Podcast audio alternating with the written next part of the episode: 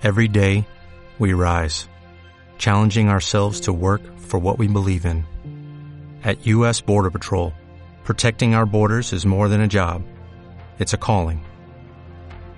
Agents answer the call, working together to keep our country and communities safe. If you are ready for a new mission, join U.S. Border Patrol and go beyond. Learn more at cbp.gov/careers.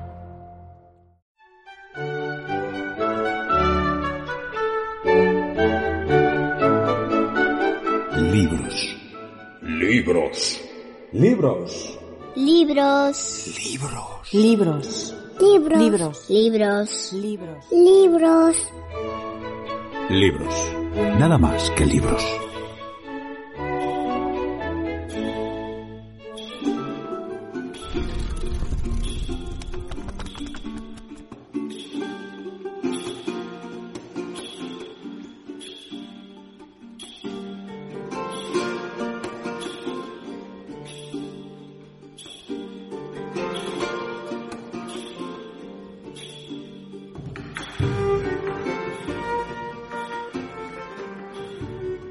Yo, como estaba hecho al vino, moría por él y viendo que aquel remedio de la paja no me aprovechaba ni valía, acordé en el suelo del jarro hacerle una fuentecilla y agujero sutil, y delicadamente, con una muy delgada tortilla de cera, taparlo. Y al tiempo de comer, fingiendo tener frío, entrábame entre las piernas del triste ciego a calentarme en la pobrecilla lumbre que teníamos, y al calor de ella, luego derretida la cera por ser muy poca, comenzaba la fuentecilla a destilarme en la boca, la cual yo de tal manera ponía que maldita la gota que se perdía. Fragmento del Lazarillo de Tormes, la novela picaresca.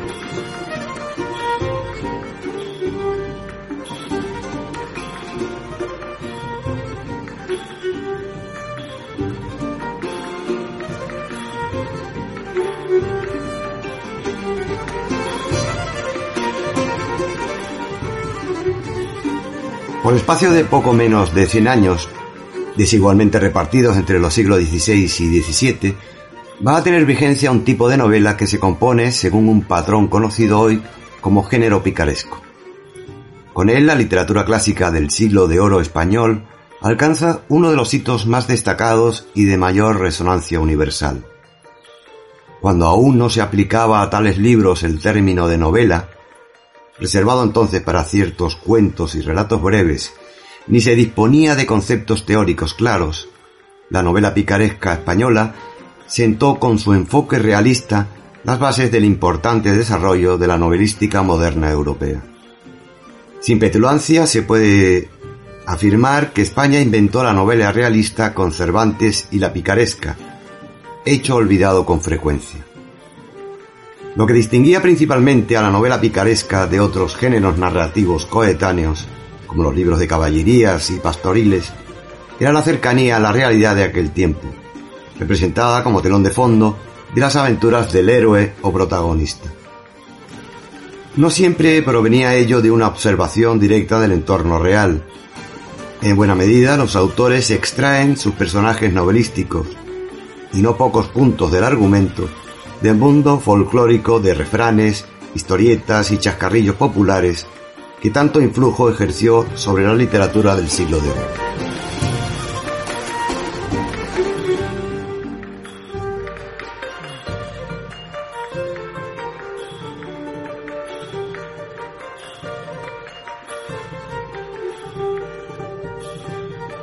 Figuras tales como estudiantes, pobres y traviesos soldados sin acomodo, hidalgos tronados, mendigos, criados ingeniosos, rufianes, prostitutas, cómicos de la legua, eh, corren como estereotipos de boca en boca y aparecen en diversos géneros como el teatro, el cuento y la poesía satírica, además de la picaresca. El propio pícaro, héroe que da nombre al género, pertenece al mismo censo de personajes. Esta circunstancia, sin embargo, no quita valor al realismo de la novela ya que en definitiva la realidad es la fuente primera de inspiración para crear entre el pueblo tipos y situaciones típicas. La innovación de la novela picaresca consiste en implicar a estas figuras petrificadas en la tradición popular con otras inventadas por el autor en una trama novelística cuyo hilo conductor es la vida de un personaje al que corrientemente se denominaba pícaro. La forma de disponer el material revestirá unas características comunes para la docena larga de novelas acreedores al título de picarescas.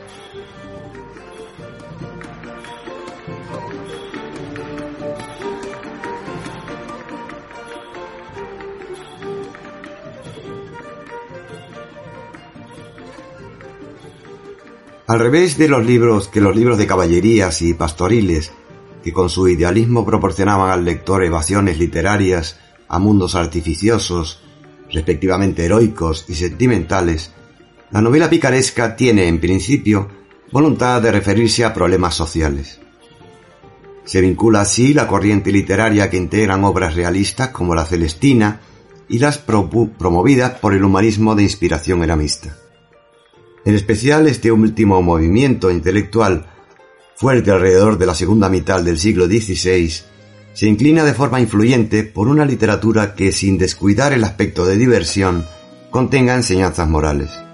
Al pícaro, a la vez protagonista y narrador de su vida, se le encomienda una función crítica y surge así la figura nueva y en cierto modo paradójica del pícaro reformador que sermonea o despotrica sobre una cantidad de temas que interesan a la sociedad de su tiempo. Con todo sorprende el amplio margen que concedía la censura de la época a la discusión de valores y comportamientos de las clases dirigentes y al despliegue de las lacras del país.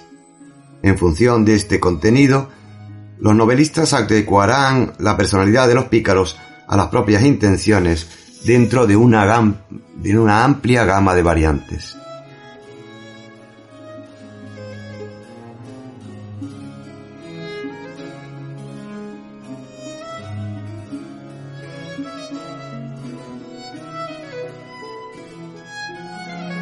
Aparte de factores ideológicos y literarios específicos, las peculiaridades sociales de España se hallan en la raíz de la aparición de la novela picaresca en este y no otro país.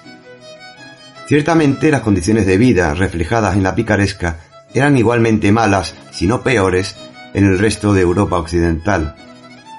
Pero en ninguna parte se daban las contradicciones y fisuras de la sociedad española.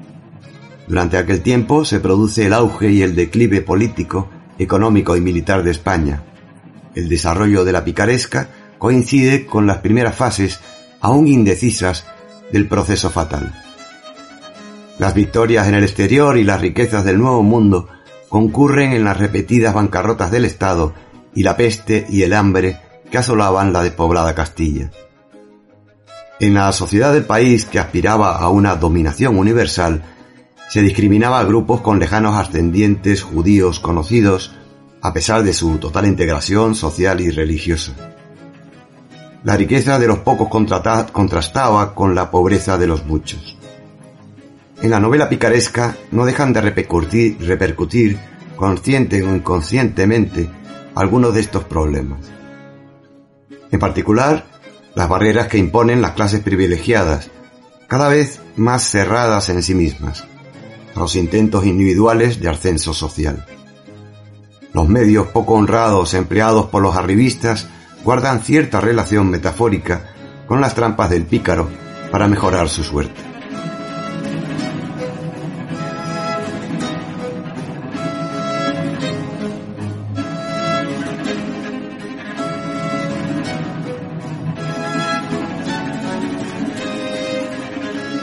El desdén manifiesto de muchos pícaros por la honra al propalar la infamia de sus padres o de preocuparse del qué dirán de la gente, había de seducir a los lectores españoles, agobiados por una sociedad puntillosa y exigente con sus miembros en las formas externas de comportamiento.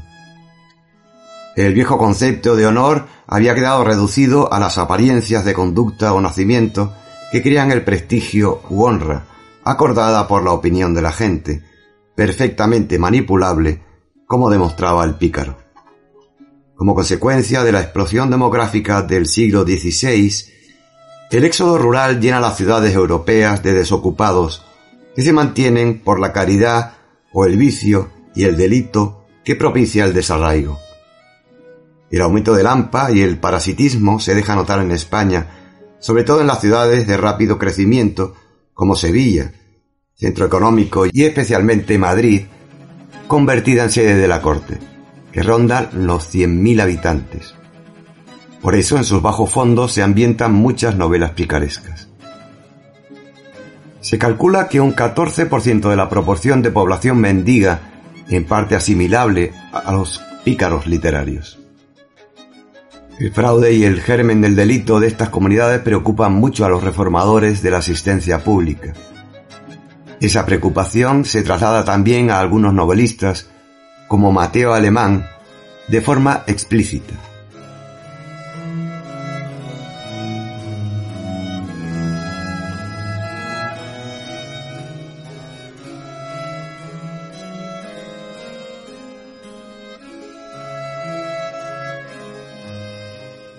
El interés por el modo de vida de los, falsos, mendigos y delincuentes en otros países europeos dio lugar a tratados descriptivos, a veces llamados anatomías, pero solo en España una realidad en la que se combinan pobreza, marginación, marginación social y delincuencia recibió un tratamiento novelístico. El mérito y la iniciativa de transformar en ficción narrativa esa parcela de la realidad corresponden a un librillo de apariencia modesta, Lazarillo de Tormes. Con él arranca un género que incluye obras maestras junto a otras mediocres. Las circunstancias no pudieron ser más desfavorables para el nacimiento del género. A poco de salir impresas, sin nombre de autor, las tres primeras ediciones conocidas, el mismo año 1554 y otra al siguiente, se incluye el Lazarillo en la lista o índice de libros prohibidos por la Inquisición junto con la prohibición de estudiar en universidades extranjeras y el control estricto cidos en España, el índice es una de las medidas de Felipe II que puso fin al clima intelectual de los últimos años del reinado de Carlos V, en los que se fraguó la novela.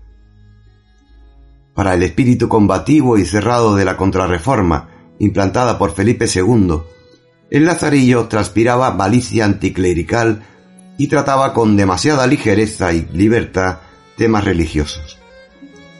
Más tarde, en 1573, para evitar su lectura clandestina, se autorizó una edición expurgada, con un par de capítulos y varios pasajes suprimidos, lo que evitó su total olvido hasta que Mateo Alemán tomó el relevo en 1599 e inauguró el género ya con otros aires políticos más benévolos.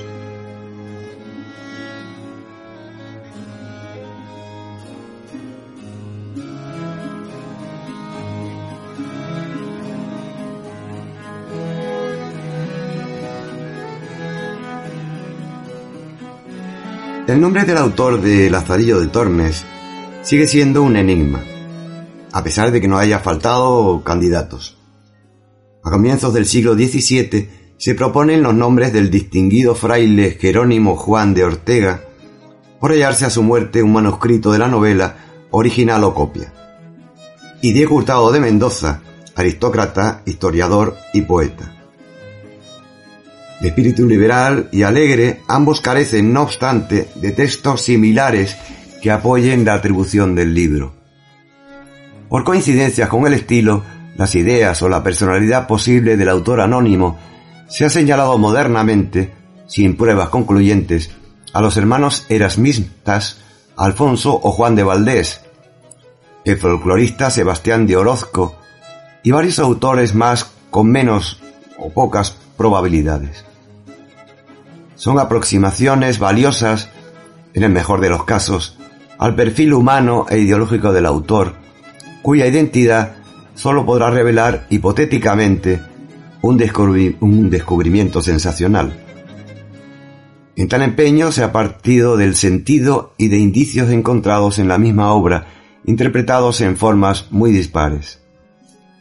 Así se le ha considerado erasmista, pero en ninguna parte se expone su programa de renovación de la Iglesia a través de la práctica de un cristianismo íntimamente sentido, depurado de las supersticiones y pompas que fomentaba un clero ignorante e indigno. con toda la sátira de la vida eclesiástica corriente desde la, desde la Edad Media, sitúa la obra en la atmósfera crítica que crearán el Erasmismo y otros movimientos afines, con el beneplácito de Carlos V, algunos años atrás.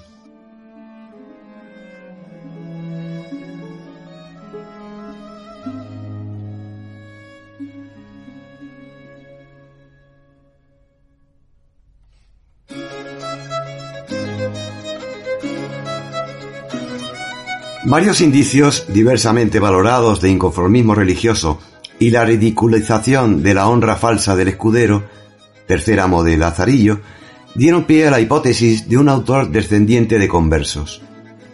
Aparte que estos no daban la exclusiva del descontento, falta demostrar que hubo una concepción de la realidad uniforme para todos los cristianos nuevos. A la vista del factor más sobresaliente del libro, la ambigüedad moral relativo a Lázaro de Tormes, resulta tentador imaginar al autor como un espíritu escéptico y abierto, libre de prejuicios y partidismos, que enfrenta a un individuo con la sociedad corrompida, hipócrita y despiadada, y que le hacen, por último, sucumbir al ambiente. Cuando por fin Mateo Alemán se inspiró en el esquema del Lazarillo de Tormes para escribir el Guzmán de Alfarache, aquel dejó de ser la golondrina aislada que no hace verano. A la zaga del éxito editorial de la obra en 1599, a uno de los editores se le ocurrió aquel mismo año reimprimir el casi olvidado Lazarillo. Luego ambos libros se publicarán junto, juntos varias veces. En la conciencia de los lectores estaba claro que Lazarillo y Guzmán pertenecían al mismo tipo o género de libros. Pronto los imitadores, deseosos de reactualizar el éxito de Mateo Alemán, seguirán en sus novelas la pauta establecida conjuntamente por ambos.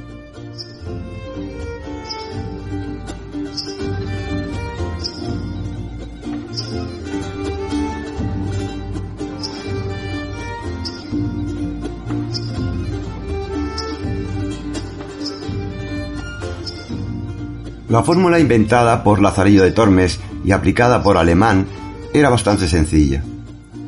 Consistía en un relato autobiográfico de un personaje ficticio, un sujeto vil de, de vil condición. Los episodios de la vida se narran en sucesivas etapas al servicio de una serie de amos que representaban a diferentes tipos de la sociedad y se prestaban a la sátira del narrador. Mateo Alemán introduce una variante equivalente al hacer encarnar también a un su pícaro diversas personalidades o profesiones. La relación de sucesos vividos en el pasado servía para explicar una situación de deshonor en el presente en el que se escribía. Una vez cumplida su misión, la narración se cerraba y terminaba. Juntamente el presente proporcionaba el motivo de escribir. Así Lázaro se ve obligado por un señor a justificar su matrimonio con la manceba de un clérigo por sus aventuras anteriores. Guzmán confiesa arrepentido sus faltas pasadas para advertencia del lector, mientras cumple condena como remero de una galera por sus delitos. Ante este andamiaje constructivo, el carácter picaresco del héroe pasa a un segundo plano. A Lázaro ni siquiera se le llama pícaro, aunque retrospectivamente tenga muchos rasgos en común. Sin más que la presencia de personajes picarescos, una novela que no reúna otras condiciones no puede adscribirse al género. La vida del pícaro abarca desde la infancia a la edad adulta y se inicia con la mención de los padres deshonrosos. Los episodios se refieren desde el último, desde el único punto de vista posible, el del pícaro narrador. En una alternancia, continua de la fortuna adversa o favorable, el héroe se afana por mejorar su condición a fuerza de trampas y engaños. Por tal motivo, el viaje es un recurso, además de un medio para conocer varios ambientes.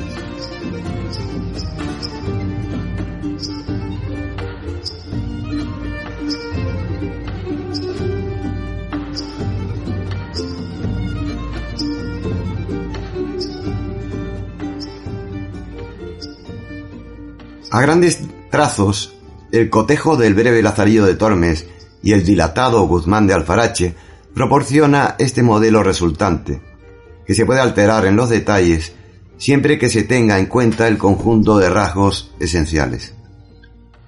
El impacto extraordinario de estas dos obras animó a otros escritores a seguir sus pasos, y aunque la novela picaresca posterior cae en manos de autores más respetuosos con el sistema que el autor anónimo y alemán, podemos citar aquí El Buscón de 1626 del gran Francisco de Quevedo, La pícara Justina de López de Úbeda, Vida del escudero Marcos de Obregón de Vicente Espinel y Vida y Hechos de Estebanillo González, hombre de buen humor, de 1646, que marca el cierre del ciclo de la picaresca española y que se trata de una obra anónima, autobiografía cierta o ficticia, que señala el enlace con la primera novela picaresca, cuyo autor pretende ser Lázaro de Tormes. Es significativo, el círculo queda totalmente cerrado. Cervantes y su relación con la picaresca daría para varios espacios complementarios.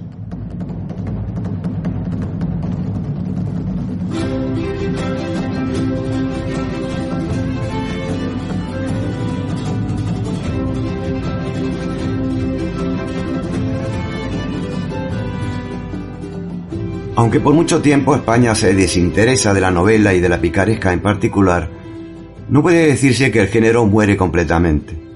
En Europa, la novela picaresca española es apreciada y saboreada en traducciones. De este modo, en los siglos XVII y sobre todo XVIII, puede hablarse de imitaciones europeas del género en las que se transponen las novelas a las respectivas circunstancias nacionales, como por ejemplo Simplicimus de Hingelhausen, Gil Blas de Santillana de Lesage, Moll Flanders de Daniel Defoe o Tom Jones de Fielding. En otras novelas también se manifiesta el influjo de Cervantes, que con la picaresca es el maestro de los autores realistas del XVIII y el XIX. No cabe la menor duda de que la novela picaresca, como género genuinamente español, continúa siendo un valor vivo de la literatura universal.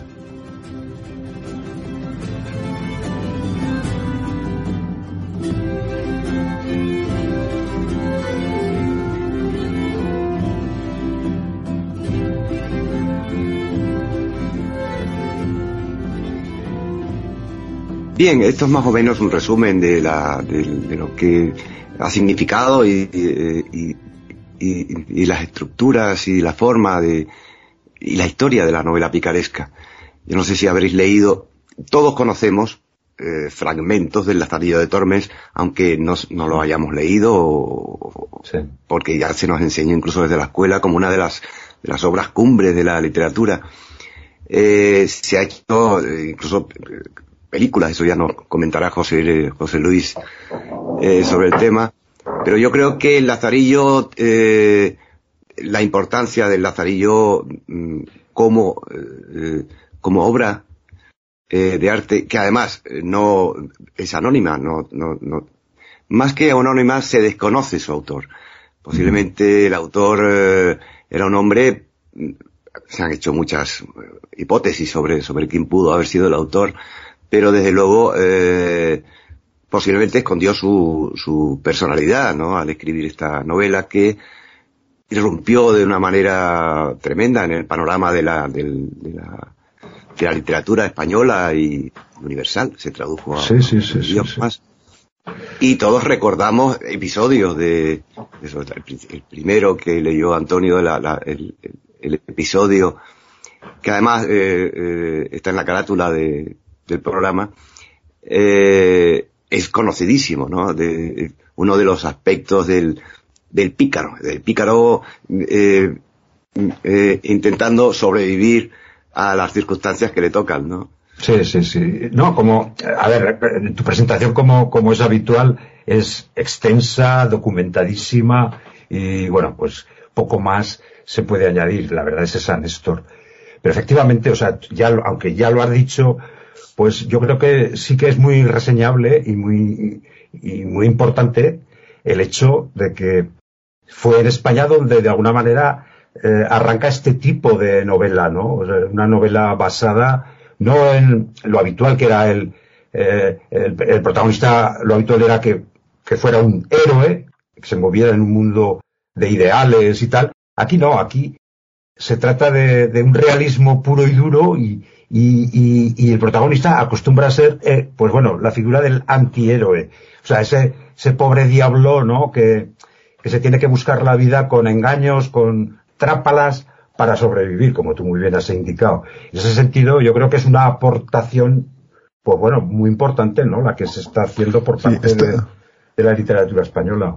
Esta, este estilo, este tipo de novelas, lo cierto es que rompió moldes en su época porque como decía Manuel, bueno, pues rompió con la, bueno, llegó a llamarse antinovela, ¿no? Porque su protagonista siempre era un antihéroe, era, el protagonista era un villano, de todas, todas, que la única, el único objetivo que tenía en la vida era buscarse la vida, no había otra cosa.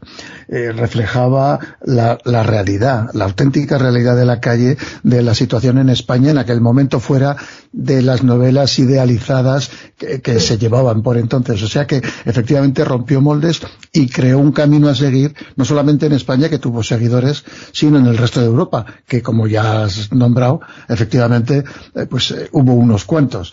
Eh, hay otra, ah, hay una característica que siempre llama la atención, ¿no? Y es, ese estilo de falsa, de falsa autobiografía. Siempre es el villano, el pobre diablo, el que te cuenta sus batallas. Normalmente siempre es un tercero el que cuente las batallas de otro. Aquí también se rompen, se rompen moldes en esa, en esa, en ese estilo, en el tono satírico que utiliza, que utiliza el autor siempre, eh, el, el lenguaje asequible para, para todos, en fin como decía al principio, yo creo que es un estilo que rompió moldes y que verdaderamente ha dado significado a, ese, siglo de oro español, porque eh, fuera de las, de las líneas tradicionales creó un estilo auténticamente y propio eh, de este país. De hecho, ha creado tanta escuela que, que, bueno, ahí tenemos a los últimos villanos eh, con sus comisiones y sus cosas, ¿no? Que siguen estando a, a, nivel de calle. Sí, sí, sí. Sí, sí, bueno, la figura del pícaro, eh, desgraciadamente en España es, eh, se ha hablado de, de, del país de la picaresca, ¿no? O sea, mm. siempre hemos tenido eh, ese tipo de personajes a todos los niveles y en todas las clases sociales. Eh, la época del Lazarillo, eh, la época del siglo de oro y, de la, y del, del, del, imperio, del gran imperio de Felipe II, de Carlos V, eh, nos han pintado como, como muy, eso, como que el gran país que era España, ¿no? Parecía que aquí se vivía estupendamente y gracias a, la, a las riquezas de América y, el, imperio, la corte, todo esto y tal. Sin embargo, no, se, no, se, ponía el sol. Exactamente. Era un país eh, con unos, unas deficiencias sociales que posiblemente pasara en todos los países eh, occidentales, ¿no? De, aquella época, pero aquí, aquí eh, estaba más acentuado por las diferencias tan tremendas que luego continuaron, ¿no? A través de los siglos, de las clases sociales, del, estaban los terratenientes, los, eh, los cortesanos, eh, por un lado, y luego mm, en medio casi no había nada, y por debajo era casi toda la población, ¿no?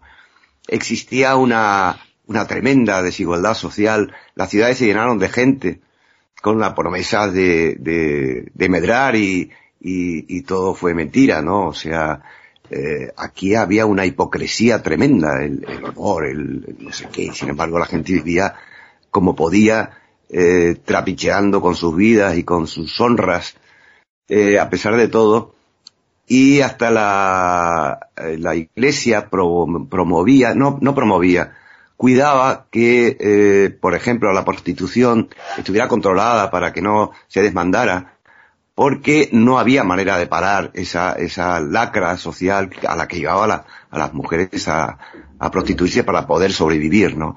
En la Sevilla de aquellos años, la gran ciudad de Sevilla en aquellos años, eh, la iglesia tenía acotado una especie de, o sea, barrios enteros dedicados a, a delimitar eh, y controlar la prostitución, por ejemplo. El propio Cervantes, aunque en fecha algo posterior, pero vamos, también utilizó la picaresca en sus obras. Cortadillo, el, en fin, ah, tiene varias obras y, Quevedo con más adelante también. Quevedo, eh, con, Quevedo con, exactamente. Tiene, son autores que cultivaron, eh, cultivaron este, este tipo de literatura porque en la España de su tiempo mm, eh, eh, promovía este tipo de literatura. era la realidad, ¿no? Era Quevedo, Quevedo, era un, un, pícaro dentro de, de, de, su cierto estatus social, ¿no? Sí, yo creo que eh, un poco al hilo de lo que comentabas en cuanto a la autoría desconocida de, de, la obra que has comentado, eh, probablemente esa, el autor no quiso dar a conocer su, su nombre porque los poderosos, cuando hablo de los poderosos me estoy refiriendo a la iglesia, a la iglesia católica que entonces tenía todavía más poder que ahora.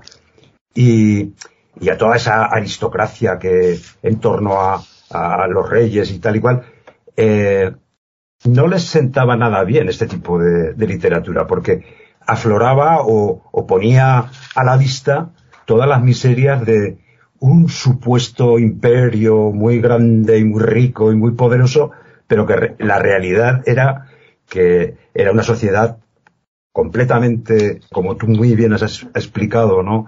De ricos y de muy pobres. Y claro, eso de alguna manera les sacaba los colores a esta, a esta gente. De ahí viene el rechazo que me consta que, que había a este tipo de, de obras. Finalmente se abrieron paso, pero a más de uno le costó algún, algún disgusto practicar este tipo de, de literatura, ¿no? Bueno, eh, Quevedo mismo eh, tuvo que estar en la cárcel, o sea, le, tocó estar en la cárcel y sufrió consecuencias de su, de sus sátiras continuadas hacia los poderosos, ¿no? Eh, Cervantes también estuvo en la cárcel. Quiero decir que, que había una, un rechazo muy grande por parte del poder que, que en aquel momento existía hacia este tipo de cosas, porque eran los que cantaban los que sacaban, los que afloraban las miserias del sistema. En ese sentido también tiene mucho mérito, ¿no? O sea, el que esta gente se mojara y, bueno, pues hiciera esa crítica que, como siempre, es necesaria, ¿no? Para contrarrestar o contrapesar a los poderosos. O sea que. De hecho, eh, durante la novela, el, autor pasea a su personaje por un montón de otros personajes. Primero está, está la madre, que bueno, de la que no se vuelve a hablar a lo largo de, del resto de la obra. Eh, por supuesto aparece el ciego. Está, ah, también tiene traba relación con un, con un cura, con un escudero, con un capellán, hasta que finalmente un señor le ofrece el último de sus trabajos vendiendo agua. O sea que se recorre yo creo que todo el, estadio posible de la, de la sociedad de aquella época. La iglesia, eh, los caballeros andantes, en fin, ese, ese aspecto también me parece muy interesante a la hora de, de, leer, de leer la obra. Creo que son siete capítulos, si no me, no me equivoco. Los titula Tratados, efectivamente, sí. Sí, pues siete capítulos, bueno, hay, tratados. Hay un, hay un prólogo, eh, el prólogo en el que el propio Lazarillo le, le, le explica la historia, le va a explicar la historia a un, a, un, a su último amo, digamos, ¿no? Que tampoco son precisamente eh, están en la escala social de la época muy arriba. son, son personajes también miserables, ¿no? En, general, ¿no? Eh, la, la, novela picaresca, eh, posiblemente, como todas las, las, corrientes literarias y artísticas, eh, surge de una realidad eh, política y social, ¿no? Estamos hablando de que hay una reforma.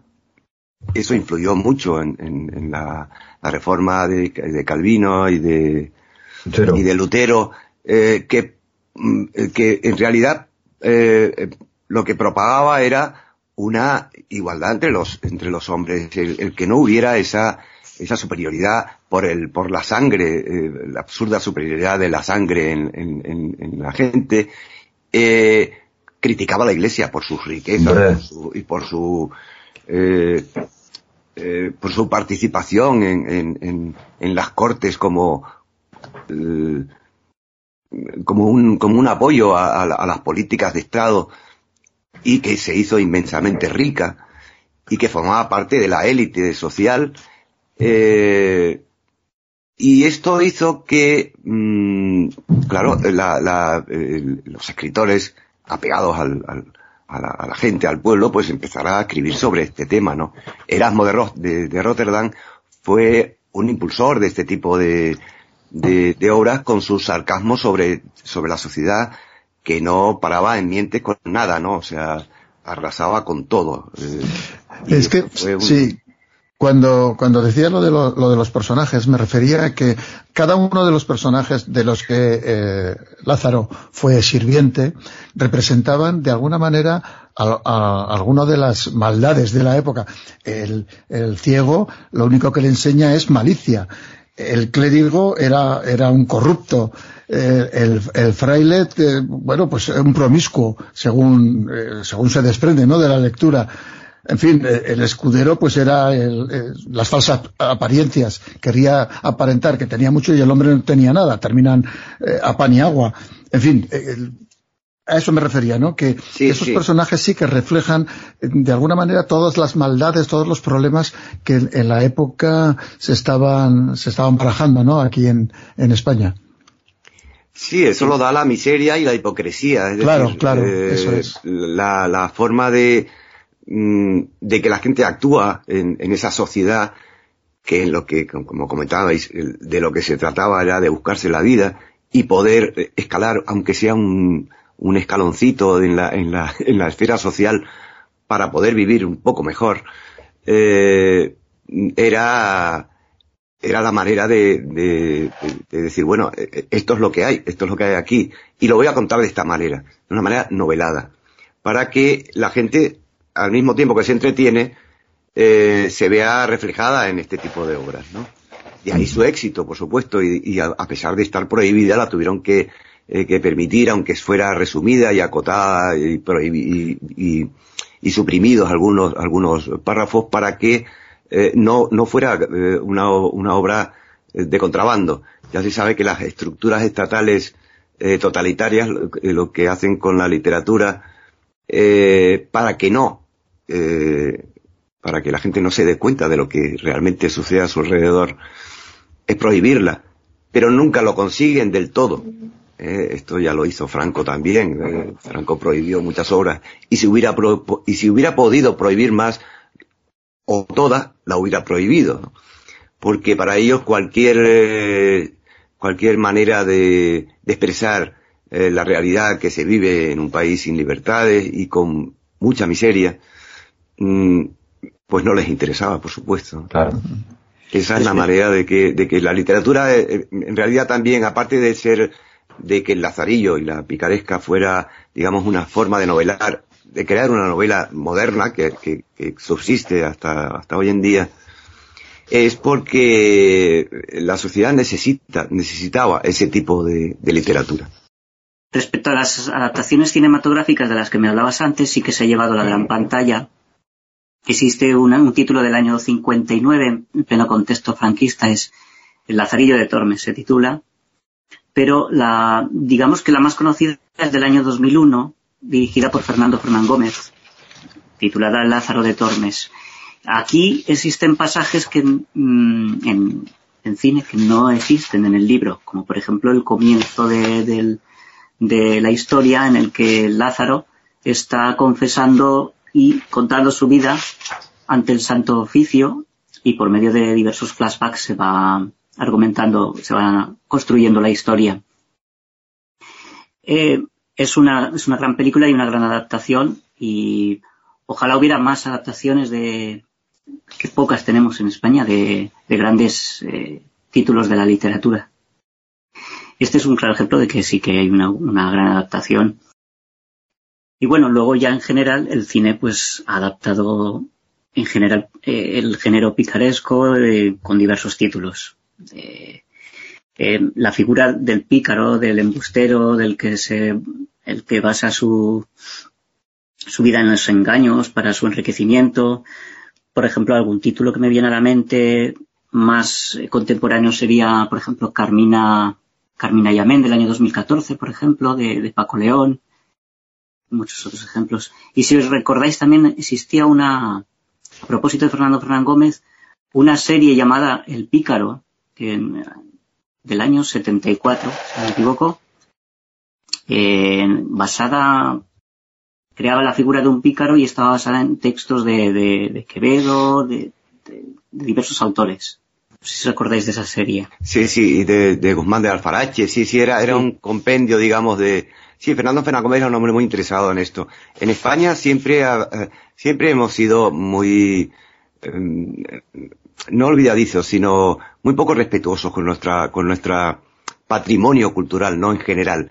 Y en la literatura y en el cine, con respecto al cine o al teatro, eh, así como otros países han, seguido manteniendo una tradición, obras de teatro, en cine, en, pensemos en Shakespeare en Inglaterra o, en Balzac, en, las películas que se han hecho sobre novelas de, grandes autores franceses o alemanes.